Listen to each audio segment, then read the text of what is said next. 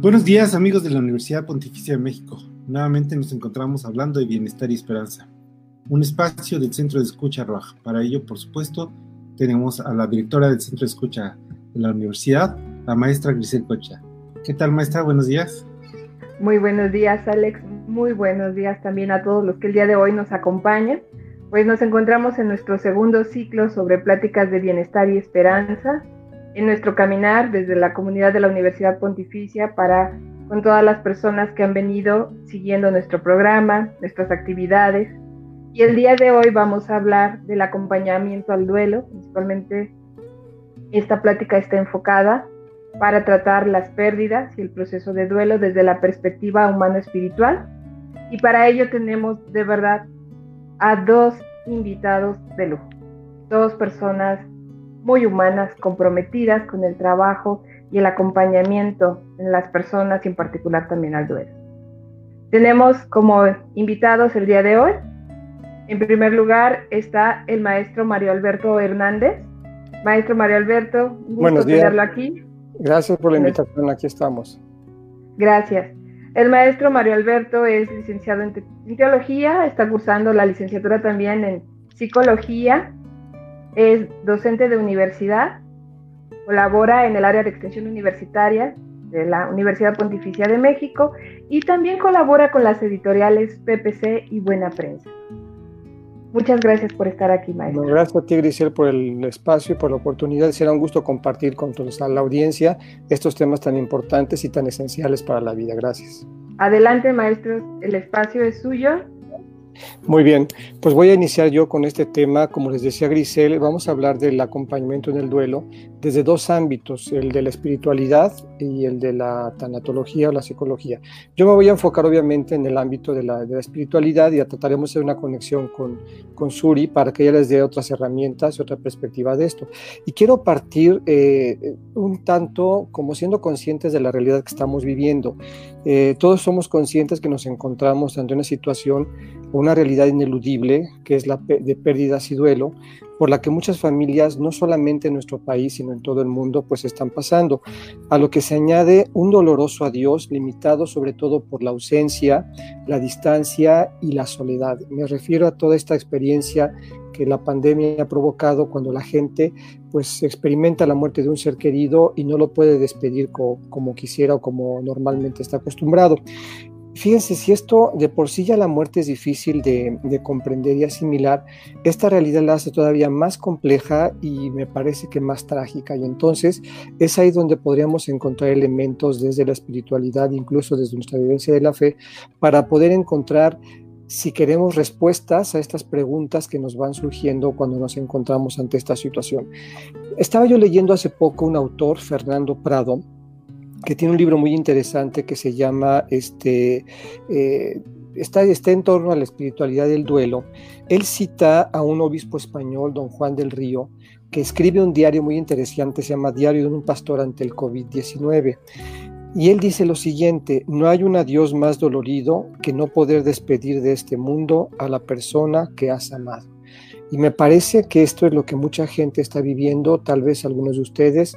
Eh, yo mismo he tenido la experiencia de perder en estos días a un amigo entrañable desde la infancia, sacerdote él, y ha sido muy complicado, lo digo complicado porque solamente hemos tenido que vivirlo en casa eh, sabiendo que él pues ya, ya falleció y ha sido también complicado comunicarse con la familia. Entonces, como dice el obispo don Juan del Río, es un adiós más doloroso, no puede haber que el despedirse de alguien a quien amas sin despedirte de él. Eh, fíjense bien, en estas muertes eh, que, se viven, se mezclan y se confunden pues las emociones, los sentimientos, las convicciones inclusive, las creencias y sobre todo los valores. Todo eso en esta realidad se va mezclando y como dije yo se confunde.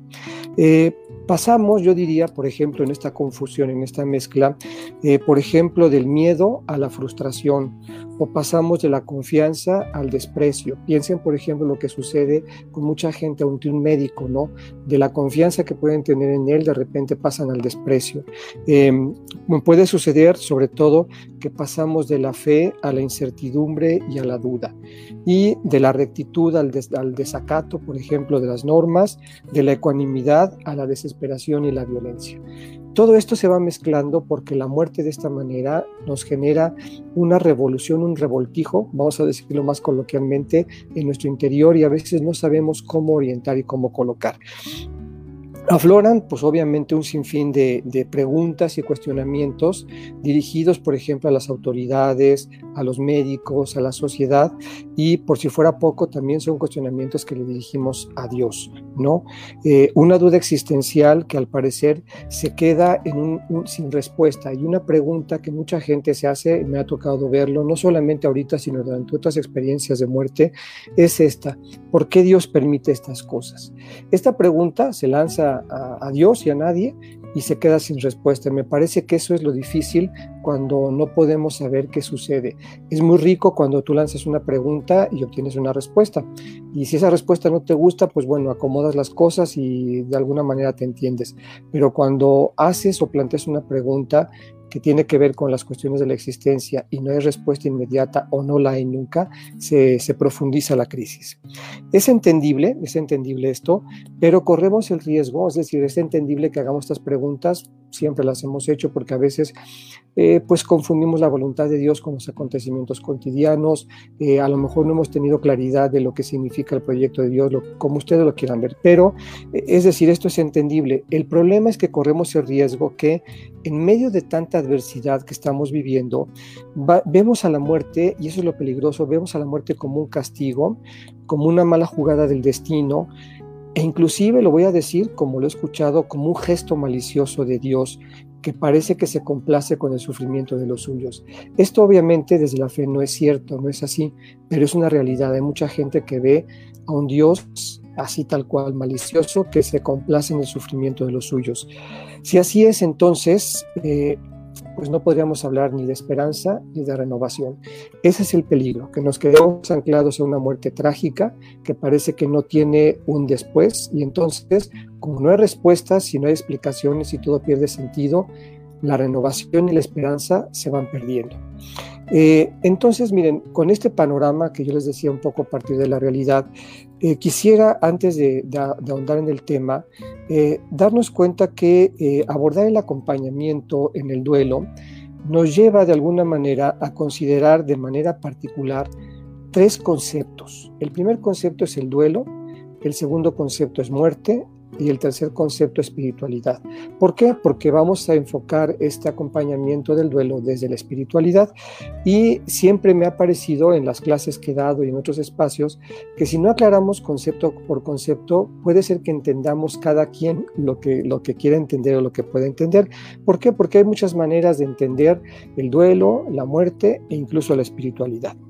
Quiero proponerles una como especie de definición muy sencilla de estos tres conceptos que nos pueden dar, espero yo, como pautas para poder descubrir cómo en un acompañamiento de duelo estos, estos elementos tienen otra dimensión y otra experiencia. Por ejemplo, el duelo no es solo una experiencia emocional, fíjense bien, no es solo una experiencia emocional, aunque lo es, sino un tiempo de dolor, de llanto, de tristeza y de despedida ante la pérdida de un ser amado. El duelo que nosotros a veces acotamos en los famosos novenarios, ¿no? Después de que alguien muere hay un novenario, después se celebra una misa, una, celebración un mes después.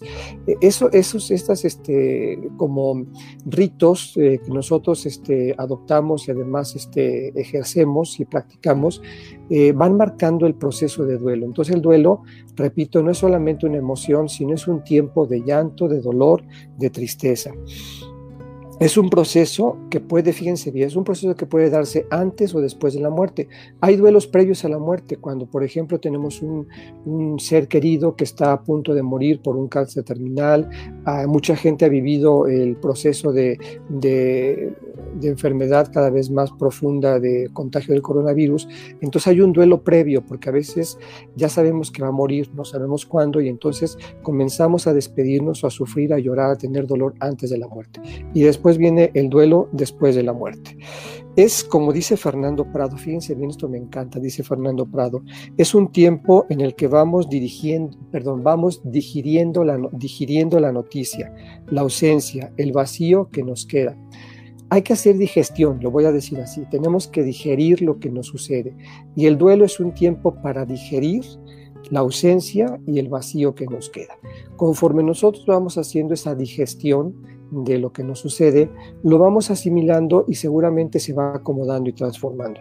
Esto es el, el duelo a grandes rasgos. ¿Qué es la muerte?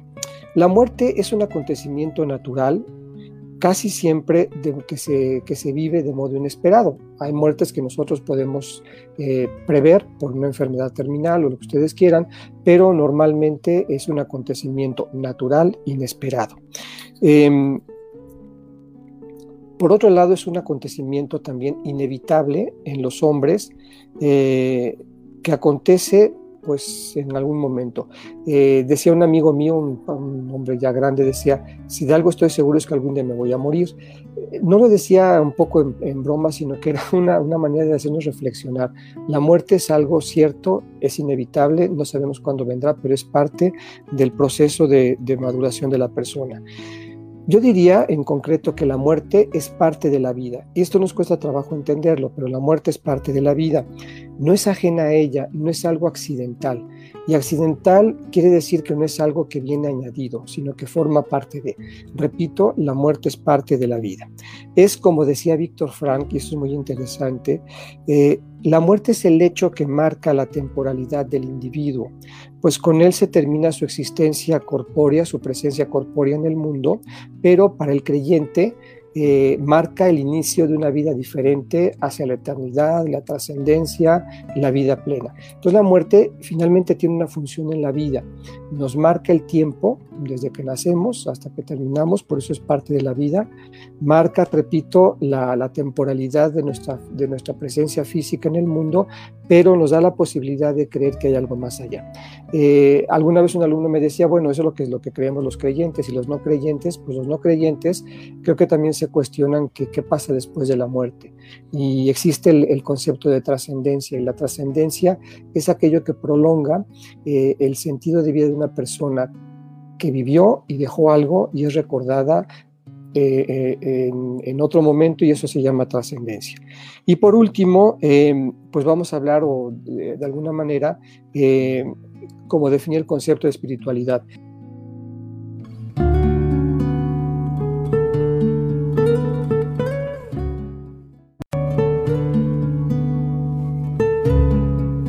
Entonces, miren, yo decía que el otro elemento es la espiritualidad. Yo me baso, y pues es como mi, fundamento, como teólogo inclusive, eh, las palabras de un teólogo peruano, latinoamericano, Gustavo Gutiérrez, define la espiritualidad como una forma concreta, movida por el espíritu de vivir el Evangelio.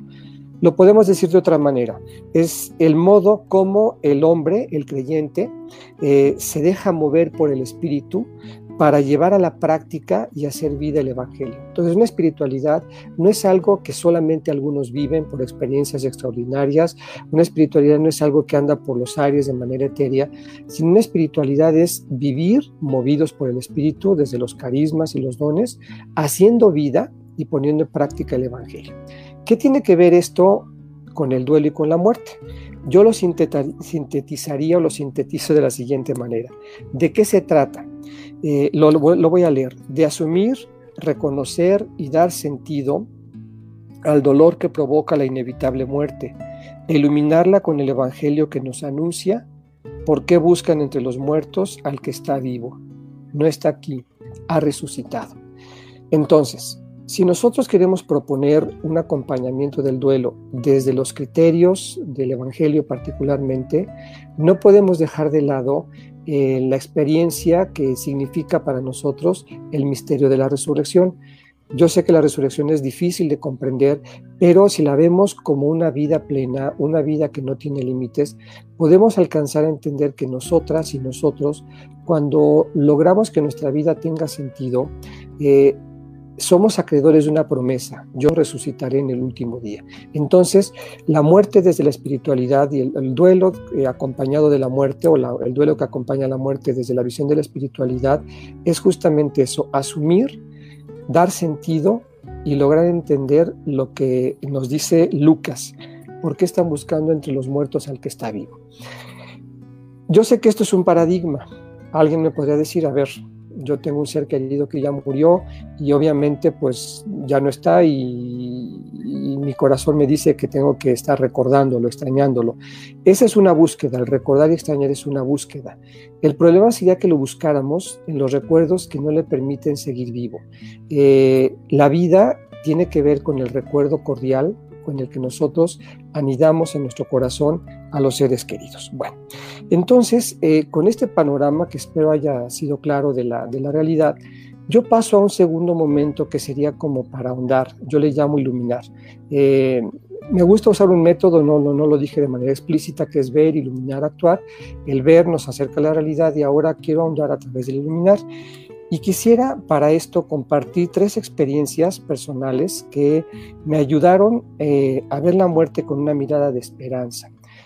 Si se trata de acompañar el duelo, me parece y estoy convencido de que las experiencias propias ajenas pueden abonar a, una mejor este, comprensión y a un mejor acompañamiento. Eh, obviamente, estas experiencias eh, que a mí me ayudaron en varias etapas de mi vida, yo las encajo, las anclo algo que el Papa Francisco este, eh, perdón, el, autor que estaba yo citando, este, es Fernando Prada, dice lo siguiente, que la fe ayuda, pero no quita el dolor y la pena. Es decir, yo quiero ver la muerte, el duelo, desde mi eh, vida de fe, desde mi actitud de fe, pero tengo que tener claro que la fe no es mágica, la fe este, solamente transforma la realidad, la fe eh, ayuda, pero no quita ni la pena ni el llanto. Es decir, no esperemos que una persona de fe sea impasible ante la muerte de alguien. Una persona de fe es una persona que va a llorar con más profundidad porque ama profundamente. Entonces, estas experiencias que a mí me ayudaron, que les voy a compartir brevemente, eh, eh, me dieron luz para entender qué significa acompañar. Entonces, miren, la primera, la primera experiencia eh, tiene que ver con la muerte de mi papá cuando yo tenía alrededor de 15 años. Él murió de una enfermedad terminal que no sabíamos que tenía, entonces fue una muerte inesperada. Imagínense, éramos siete hermanos, yo soy, el mayor y nos quedamos solos con mi mamá.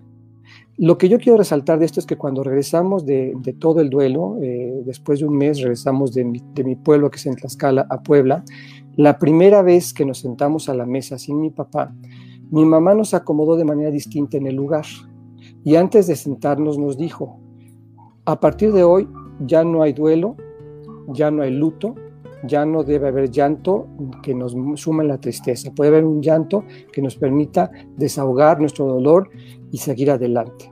Y nos dijo algo muy claro. En el recuerdo de cada uno de ustedes, su papá resucita.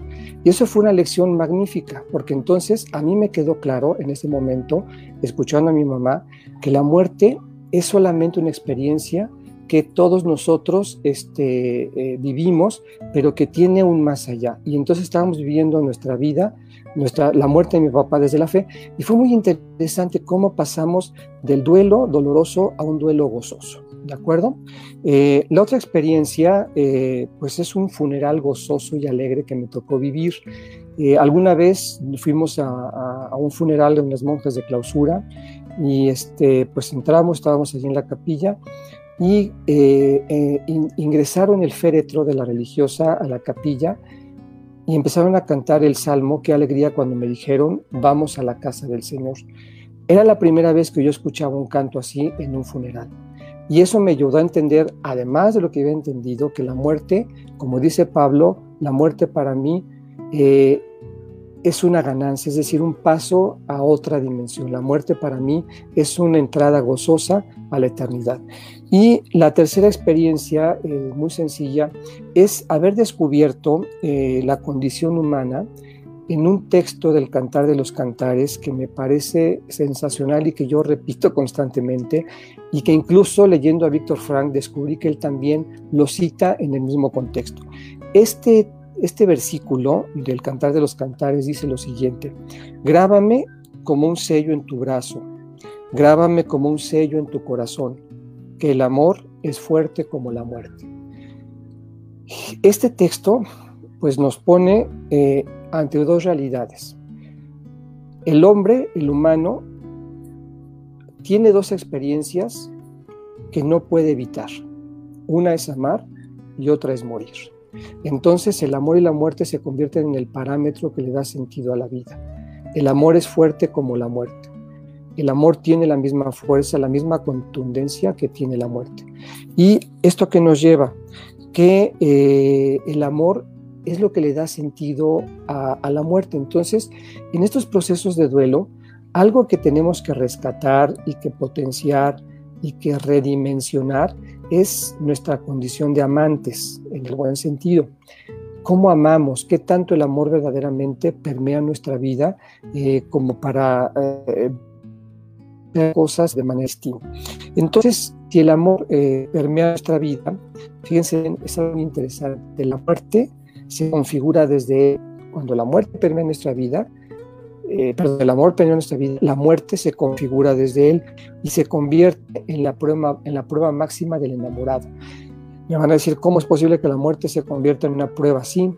Cuando tú amas profundamente a alguien y muere, la muerte pone a prueba tu amor. Entonces, si tanto lo amas, obviamente tu sufrimiento va a ser profundo, tu llanto va a ser profundo, pero vas a encontrar la manera de no separarte aún a, a, pesar de la muerte, perdón, de ese amor. Entonces, si el amor, la, muerte es parte de la vida, el amor le da sentido a esta muerte.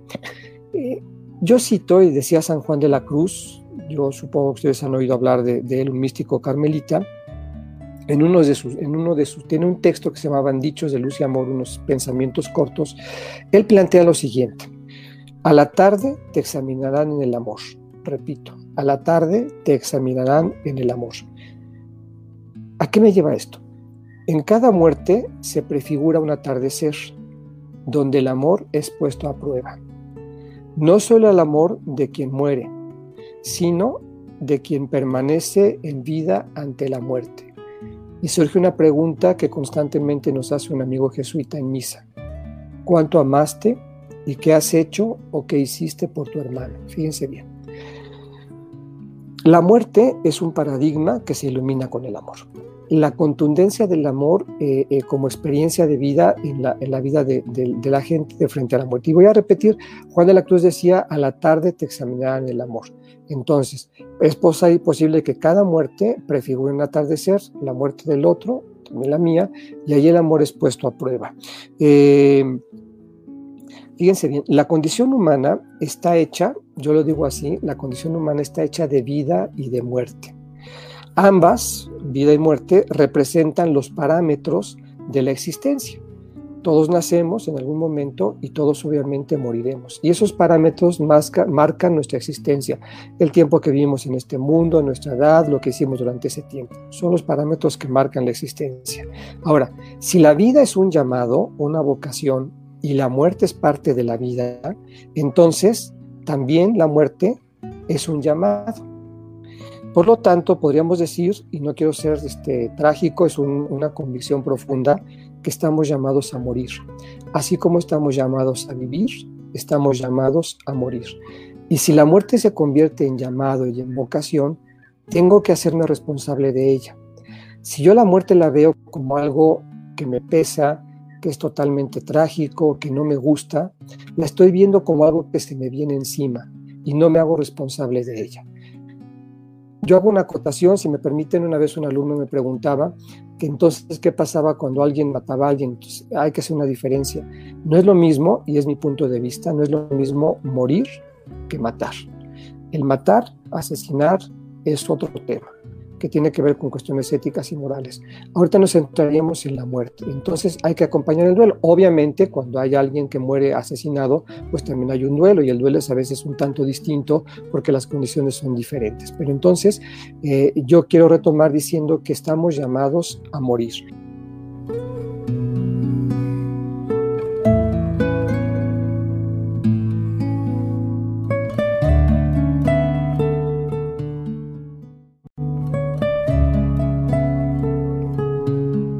¿Qué animaría en cada una de nosotras y en cada uno de nosotros a dar una respuesta a este llamado? Si la muerte es un llamado o una vocación, ¿qué le da sentido a ese llamado? ¿Cómo puedo dar respuesta yo a ese llamado?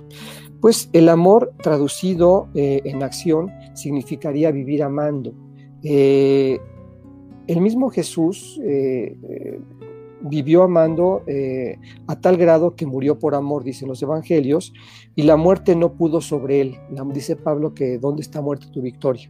La, muerte de Jesús fue superada por la resurrección, es una muerte que no tiene poder ni, peso sobre Jesús. Este es el sentido de la resurrección, ¿no?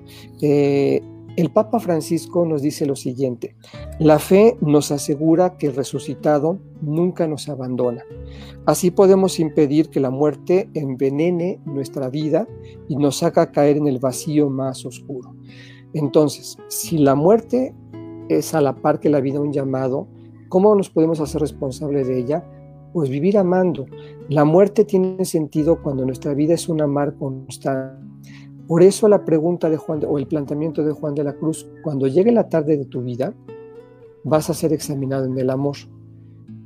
Y me parece, yo lo he vivido con familiares, con amigos, que cuando alguien muere, el peor duelo es aquel de darse cuenta que no hicieron lo que tenían que hacer con esa persona. Le faltaron al respeto, la dejaron sola, no la escucharon, no la entendieron, no la buscaron. Pero cuando tú tienes una relación amorosa con esa persona, cuando muere, te duele, pero quedas satisfecho porque la vida que viviste con ella o con él ha sido una vida fructuosa y satisfactoria. Eso es muy importante. Y nosotros entendamos que los duelos van a tener que ver con nuestra capacidad de amar. Entonces, empecemos a preguntarnos, cuando esta persona muere, esta persona ha muerto, ¿qué tanto la he amado y qué tanto me he hecho responsable de ella y qué tanto he vivido o viví junto a ella? Muy bien. Eh, entonces, estas ideas que espero sirvan como para ahondar, las quiero conectar también para eh, eh, abrir el espacio a la siguiente intervención, proponiendo algo muy sencillo que yo llamaría el actuar. y me gustaría, si me permiten, retomar ahora un texto del padre José María Olaizola, un jesuita. Es un libro muy reciente que se llama Así podemos este, vivir en tiempos o creer en tiempos de pandemia. Él dice que propone ante el duelo eh, cuatro, cuatro pasitos. Entonces, si me permiten, os voy a leer muy rápidamente, rescatando lo importante. El primer paso, él dice, entendamos que Dios no nos ha engañado. Siempre supimos que la muerte estaba ahí, desde el primer día, y siempre supimos que puede, que puede llegarnos en cualquier momento, de manera impredecible, inesperada hasta veces injusta para nuestros estándares de vida. Dios no, Dios no nos lo ha ocultado. Nunca nos prometió que la eternidad fuera esto de aquí abajo. Quizá al revés, nos ha dado uno de los regalos más preciados que se puede tener, que es la conciencia de nuestra finitud. Primera cosa, Dios no nos ha engañado. La muerte no es algo que quiera Dios para que nosotros suframos. La muerte es parte de la vida.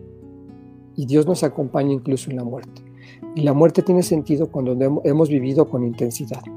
El otro pasito que propone Olaizola es que la muerte duele, ¿sí? La muerte duele. Y duele porque hay amor. Cuando tú amas, te duele. Esa película famosa mexicana, Marte duele, es muy, muy interesante porque lo, plantea, lo que plantea es eso, cuando tú amas, lo que sucede te duele. Amarte duele. Así que no tengamos miedo de llorar y de llorar lo que haga falta porque el amor es una historia y lo que estamos celebrando son historias de amor. Y vean como yo les decía, la muerte es, pone en juego la capacidad del amante, es una prueba del amor. En ella, en las muertes, hay este, momentos de pasión, de júbilo, de grandes memorias y también espacios de pérdida y duelo. Lo vivido con aquellos que hemos perdido nadie nos lo puede arrebatar, aunque ahora hasta el mismo recuerdo duela. Esto es una cosa muy importante, ¿no? Y algo que dice, no hemos, no hemos de perder de vista que el amor transforma. Si el amor no transformara, no tendría sentido que nosotros dijéramos yo amo, si el amor no nos transforma. El otro pasito es eh, el apoyo recíproco. Y él dice que en una, en, en, una experiencia de muerte lo que ayuda mucho es la vivencia comunitaria, de la familia, de los amigos, de la gente cercana. Obviamente en estos tiempos de contingencia donde no nos podemos juntar como quisiéramos, hay otros tipos de acompañamiento que tenemos que tomar y adentrarnos en ello. Los medios, el, WhatsApp, el Internet, se están convirtiendo, ahorita mismo estamos en comunicación vía remota y nos estamos acompañando. La compañía de los otros, del modo que sea, es sumamente importante. Y lo último, y quiero resaltarlo de, manera mucho más este, enfática, dice, eh, por último, me gustaría hablar de la esperanza. Desde la fe creemos que la vida, como el amor, no acaba, sino que se transforma. En el corazón de cada vida hay un anhelo de trascendencia, un deseo de eternidad. La fe es la convicción íntima y, íntima y esperanzada de que la vida también se transforma. Olaizola todo el tiempo está hablando de transformación, y es lo que yo les decía. El amor es una experiencia que transforma. Eh, cuando nosotros nos enamoramos, lo hemos experimentado, nuestra vida cambia rotundamente, vemos todo de color de rosa o de otra manera. El amor es lo que hace que las cosas tengan un sentido distinto.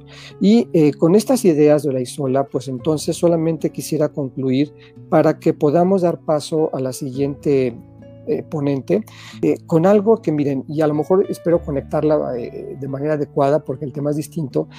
fíjense, desde la psicología, particularmente desde la tanatología, se nos ofrecen herramientas o aspectos a considerar para tomar en cuenta que el duelo ante la muerte es una experiencia difícil de asimilar, eso es ineludible. La, la muerte es difícil de asimilar, pero se tiene que vivir, no podemos evitarla. Y dice Fernando Prado, y a lo mejor esto es una buena conexión para la siguiente ponencia, espero que así sea, dice, eh, Fernando Prado dice, de lo que uno siente es íntimo, irrepetible, personal e intransferible.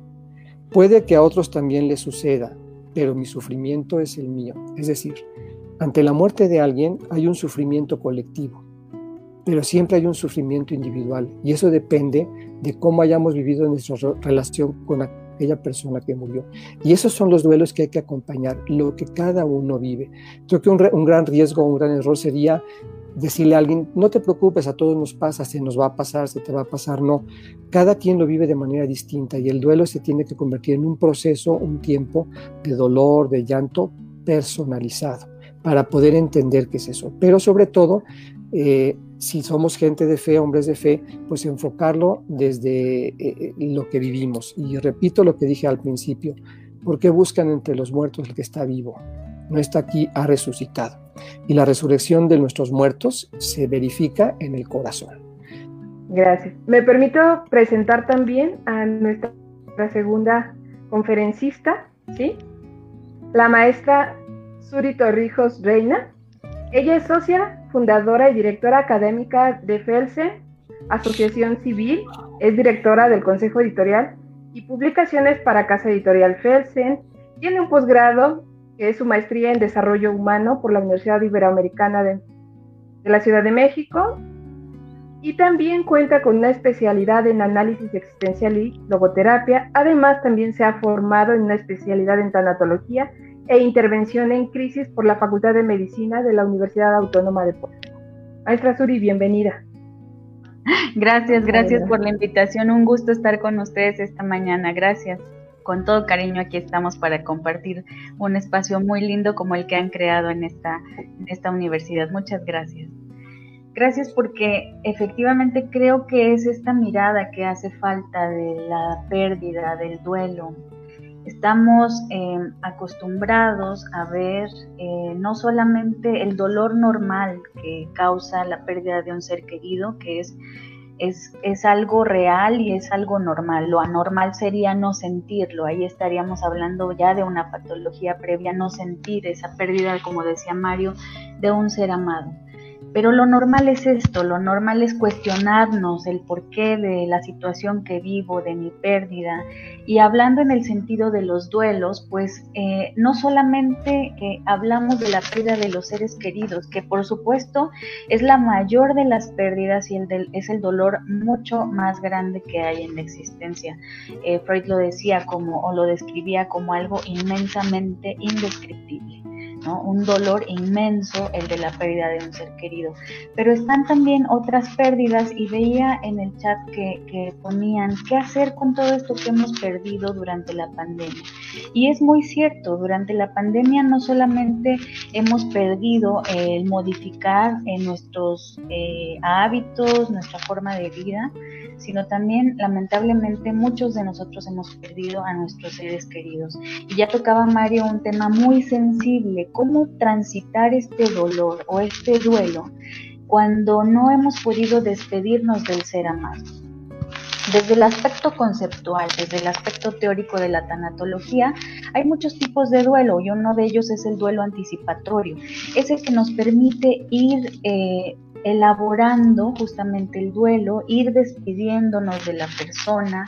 Eh, este se presenta cuando hay alguna enfermedad, cuando eh, tenemos esa posibilidad de que el tiempo nos permita este vínculo, pedir perdón, recibir un perdón. Pero ¿qué pasa cuando llega este, esta muerte inesperada?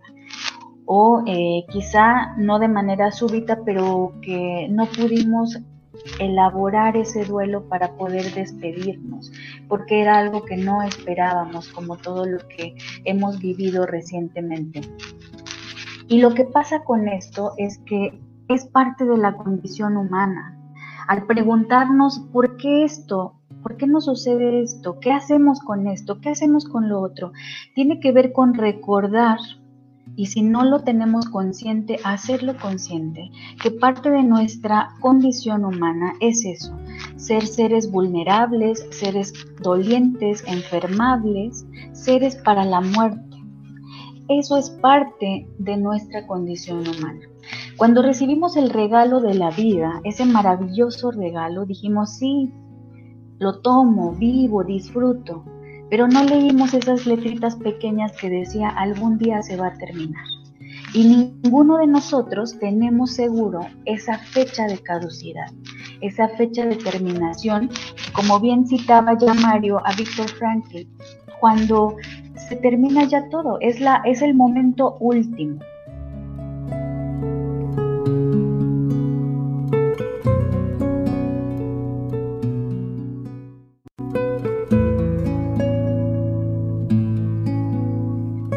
Eso es parte de esta condición.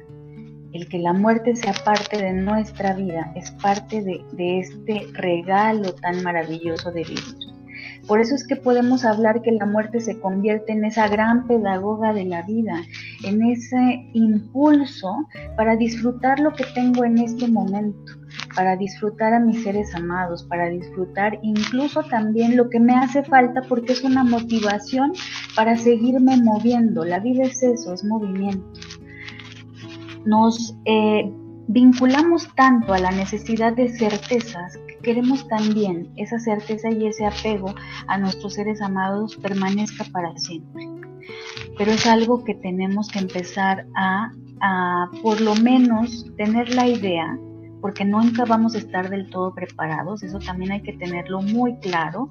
Por mucho que tomes cursos, que hagas esto, que hagas lo otro, vas a poder desarrollar herramientas, habilidades, recursos internos, que es lo más importante, vas a desarrollar recursos internos, pero siempre va a haber un movimiento en tu vida cuando exista una pérdida, porque nunca estamos del todo preparados.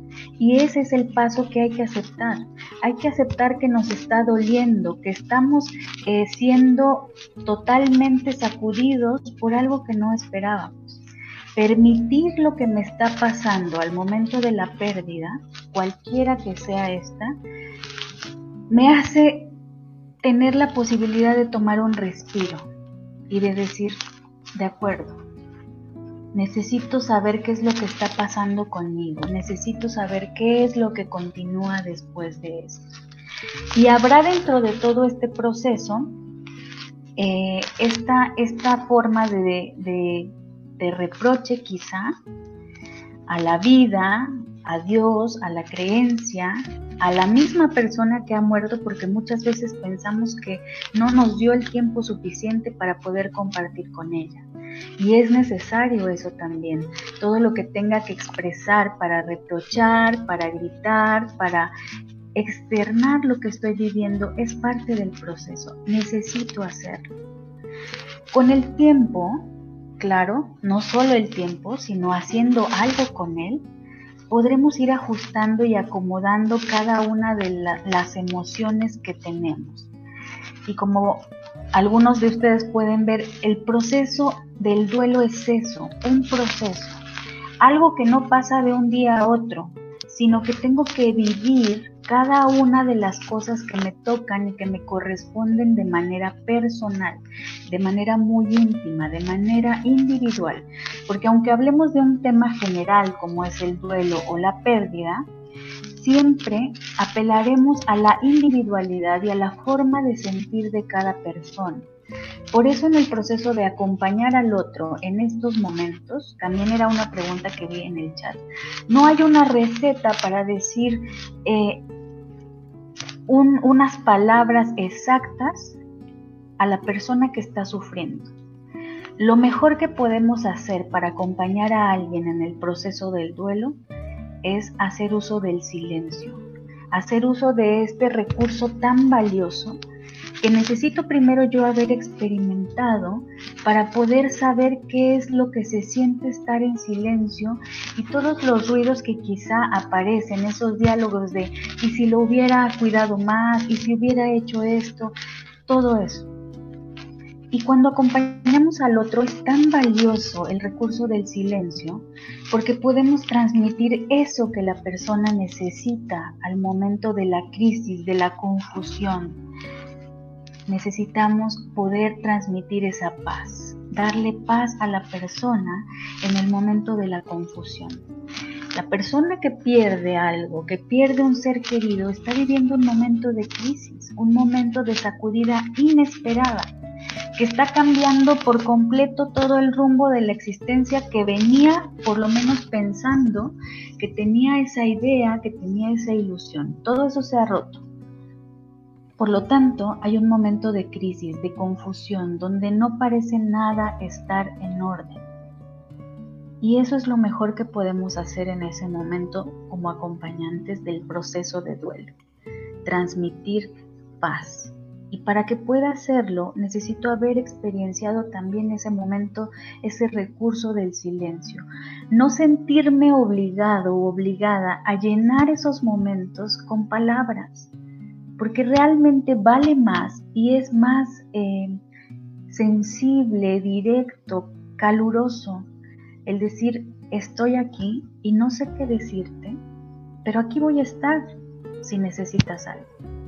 ¿Qué necesitas que haga? Es quizá también esa pregunta una forma de hacer volver a la persona a la realidad del contexto que está viviendo porque una de las etapas del proceso de duelo es justamente la negación de lo que está pasando. Y este proceso, esta etapa se necesita vivir, porque esa etapa nos, nos protege, nos ayuda para ir de a poco asimilando lo que estamos viviendo, para que este fuerte impacto no nos trastorne de pronto, porque es tan duro, es un golpe emocional y mental tan duro que puede llegar a complicar nuestra, nuestro aspecto mental, nuestra psique. Entonces es muy necesario que vivamos también ese momento de la negación en el proceso de duelo. No, no, esto no está pasando. ¿Cómo puedo suceder esto? Es parte de la etapa y necesitamos permitir que la persona que lo está viviendo lo exprese como necesita. No hay formas adecuadas de hacerlo tiene que ser como la persona necesita. El duelo es ese proceso natural en el cual la persona transita por diferentes emociones y lo hace de manera individual. Dentro de todo este proceso habrá un resultado y que será el crear nuevas emociones. Esa nueva emoción generará un nuevo vínculo con la persona amada que he perdido. Pero antes de todo eso, necesito transitar este proceso. La etapa también importante de la que hablaremos acá es la ira. ¿Qué pasa si de pronto llegas a tu casa un día y te das cuenta que robaron? Quienes hemos tenido la mala experiencia en la Ciudad de México de vivir un asalto, por ejemplo, ¿qué pasa cuando, cuando lo has vivido? Cuando te roban algo, dices, ah, qué coraje, Yo que me esforcé tanto por tenerlo. Primero, claro, te asustas, ¿no? Pero después viene eso, el enojo, la ira, por supuesto. Y es natural, y es normal, y tenemos que vivirlo. Imagínate si sientes eso con cuestiones materiales, que sabes que claro te costarán un poco de esfuerzo, pero que las puedes reponer, que puedes volver a tenerlas. Imagina lo que pasa si pierdes a un ser querido.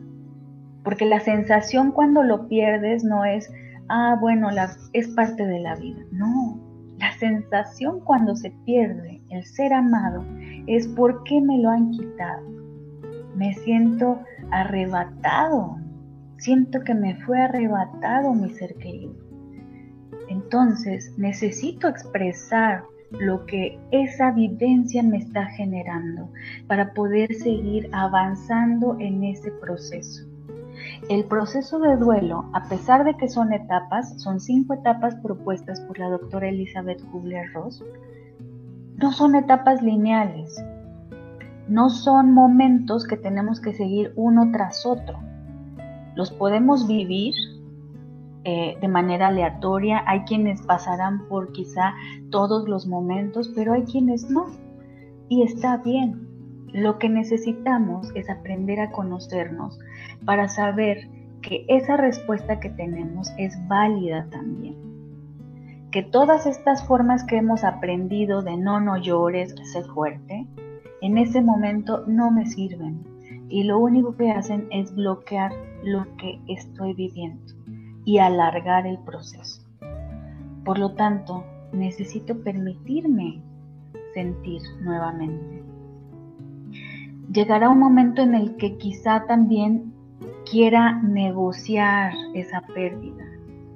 Ay, si él volviera. Ay, si las cosas eh, fueran diferentes yo haría esto.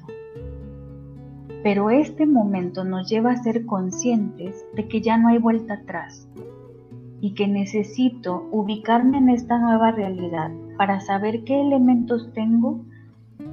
En el caso, por ejemplo, de lo que vivimos en la pandemia, empieza a valorar que sí ha habido muchos cambios y muchas pérdidas, pero que de alguna u otra forma has podido adaptarte a ellas.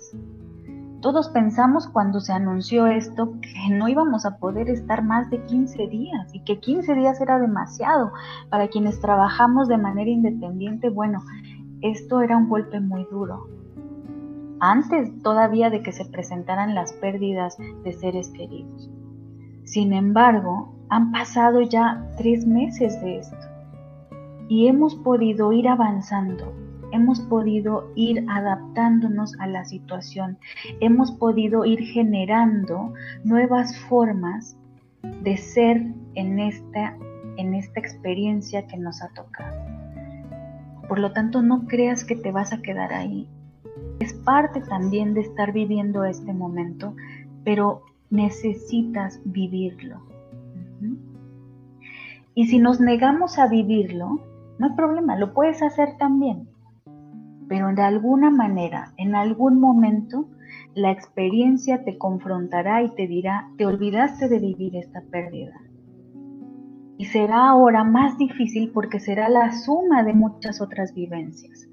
Eso es lo que pasa también en nuestra experiencia como seres humanos. Se nos olvida vivir y nos clavamos en un solo dolor y a veces lo guardamos en el cajón, pero después viene otra cosa que nos la recuerda, la, hace sacar y todavía se vuelve más grande. Por eso no guardes lo que estás viviendo ahora. Es doloroso, sí, pero no temas enfrentarte con ese dolor. Ese dolor que es inevitable, porque va a estar ahí hasta que tú decidas atenderlo. Y ese es el proceso del duelo. En este momento de todo esto que estamos viviendo, necesitamos ser conscientes también de esta condición de la cual hablaba eh, Mario, de esta, esta humanidad que nos confronta. Pero en ese pensamiento del autor que Mario proponía, Víctor Frankl, eh, nos, nos, enseña también o nos, da nos marca una pauta de aquello que no podemos cambiar, de aquello que es fáctico, que me fue dado, que yo no pedí. pero que se me presentó.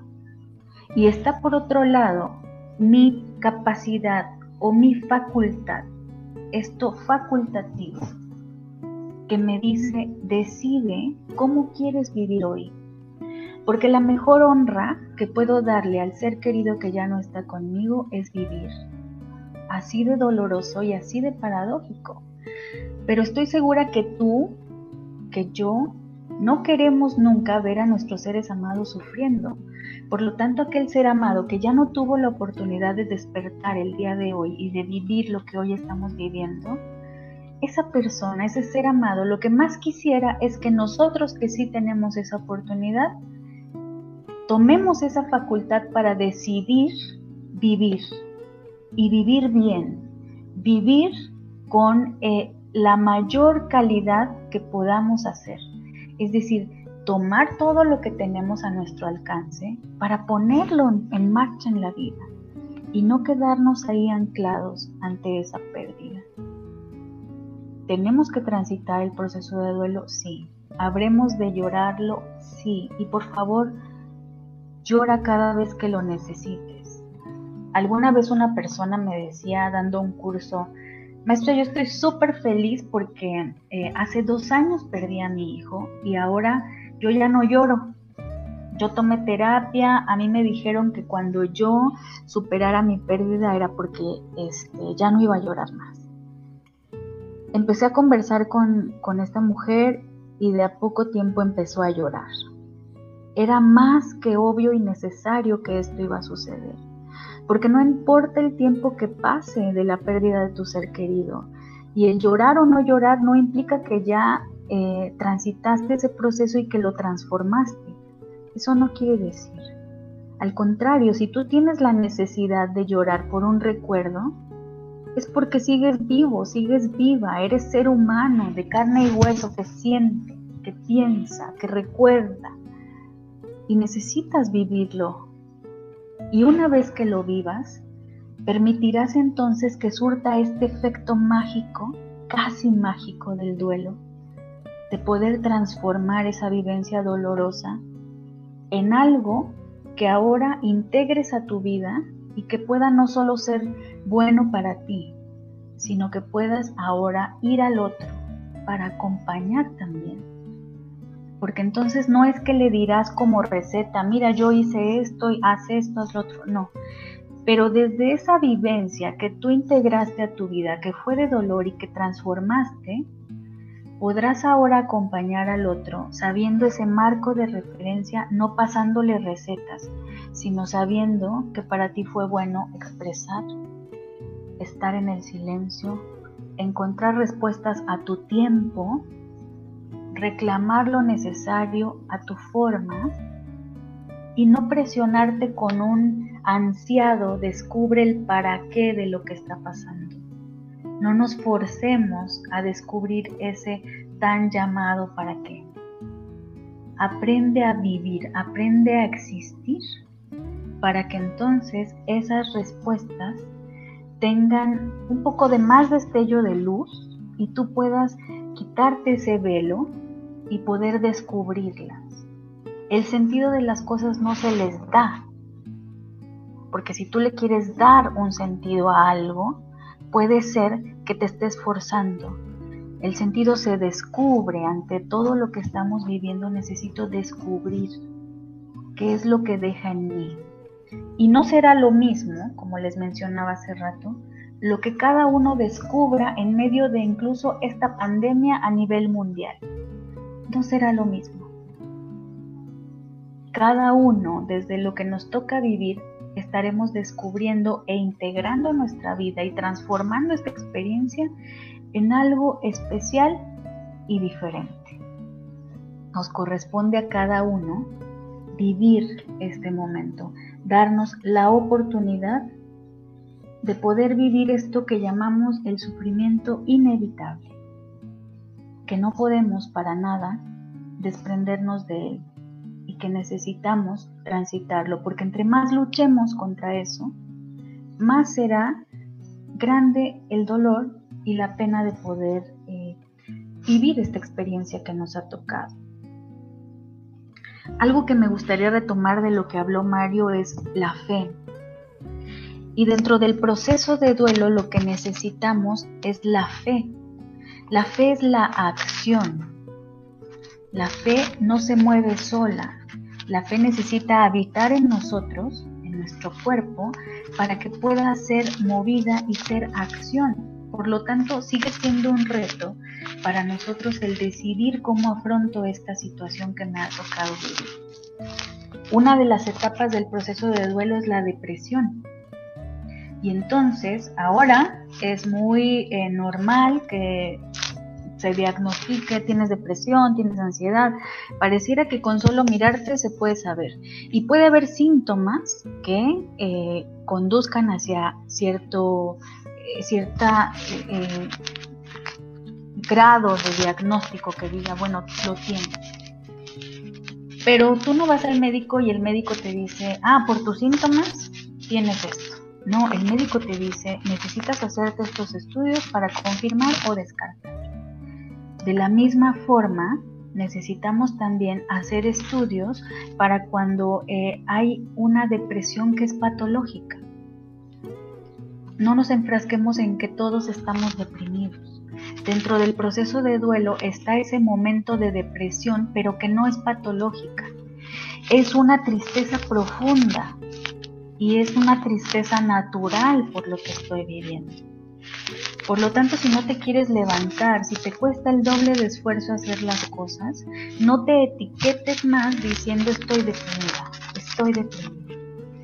Permítete, claro, ser consciente de lo que estás viviendo, pero también mirar esas posibilidades. Y cuando no tengas eh, esa claridad, es importante que solicites también ayuda, que te permita ser acompañado. Y ese es justamente el tema de hoy, poder acompañar. Y es que todos necesitamos ser acompañados. Nada de lo que pasa a un ser humano es completamente indistinto. Por lo tanto, todos podemos acompañar, pero también todos debemos ser acompañados. Y algo muy importante en el acompañamiento es el tema del autocuidado. Necesito ser consciente también de ese autocuidado, de esa necesidad de mí para poder acompañar al otro, para poder estar bien para el otro. Uno de los principales puntos del tanatólogo, del profesional de ayuda, es poder trabajar sus propias crisis, sus propias pérdidas, porque en la medida que yo lo hago y me confronto con esos momentos difíciles, puedo también sanar para acompañar de una mejor manera. Una de las grandes preguntas en clase es, ¿se vale llorar cuando acompaño a alguien? ¿Qué responderías a esto? Muchos dirían, no, no, ¿cómo te vas a poner a llorar? Pero claro que puedo hacerlo porque me conmueve el dolor del otro. Pero una cosa es poder compartir ese dolor ser empático con ese dolor y otra muy distinta es desbordarme porque esa situación que estoy acompañando ha tocado tanto la mía y yo no la atendí que de pronto, ¡pum!, exploté. Es ahí la necesidad de recordar el autocuidado. Y quiero aquí recordarles, hacer una mención de algo que escribe la doctora Marta Guberman en su libro Fundamentos eh, se llama Proceso Psicodiagnóstico, Fundamentos y otras miradas. Es, es completamente enfocado a la psicoterapia clínica, pero me parecen preguntas muy valiosas para quienes realicen procesos de acompañamiento. Y ella plantea esto para que cada persona que eh, acompaña este tipo de crisis o procesos se pueda cuestionar a sí misma. ¿Qué necesita la persona que estoy acompañando? ¿Qué puedo hacer? ¿Me puedo comprometer? Y por eso es que quienes están viendo por en, su pantalla aparecía también ahí algunos preceptos del proceso de acompañar el duelo. Uno es la humildad, la humildad de reconocer que no tengo todas las respuestas, la humildad para reconocer también que no siempre voy a estar preparado para la situación que se me presente. Después, cómo me interpela este momento. ¿Qué tanto me implico en la situación? Y eso responde a estas preguntas de la doctora Marta Uberman. ¿Cómo me puedo comprometer ante esta situación? ¿Cómo me implica a mí este caso que estoy acompañando? Finalmente, el tema de la empatía. Si yo tengo integrada esta vivencia, voy a ser muy empático. Y como ya les decía, no desde recetar fórmulas mágicas para pasar ese proceso, sino desde la vivencia propia, desde el ser humano que acompaña en el silencio con la sola presencia, pero que con eso puedo transmitir paz, pero que con eso puedo estar presente con el otro. Y eso nos hace cada vez más humanos, más solidarios, más empáticos y más eh, capaces de romper esa barrera de la técnica mis queridos maestros me han enseñado que aprenda todo lo que pueda, pero que al momento de estar con el otro, esté así, solo con el otro. La pura presencia para poder acompañar en lo que la persona necesita y detectarle lo que la persona necesita. Vendrá la oportunidad de aplicar la técnica, vendrá la oportunidad de poner en práctica los conocimientos, pero antes de eso, no busques textos, recetas, 1, 2, 3 de cómo hacerlo. Lleva a cabo este autoconocimiento y este autocuidado para que después puedas aplicarlo de la mejor manera en el proceso de acompañar en el duelo. Que puedas detectar también esto que les decía, cuando estamos hablando de una cuestión patológica en la depresión o cuando es parte del proceso también. Y en ese campo de la humildad, saber también que como acompañante del proceso de duelo, quizás sí tengo los recursos y habilidades técnicas y cuando no los tengo, es importante derivar también a otra persona, a otro especialista que pueda acompañar en el caso, por ejemplo, que detectáramos una eh, depresión patológica.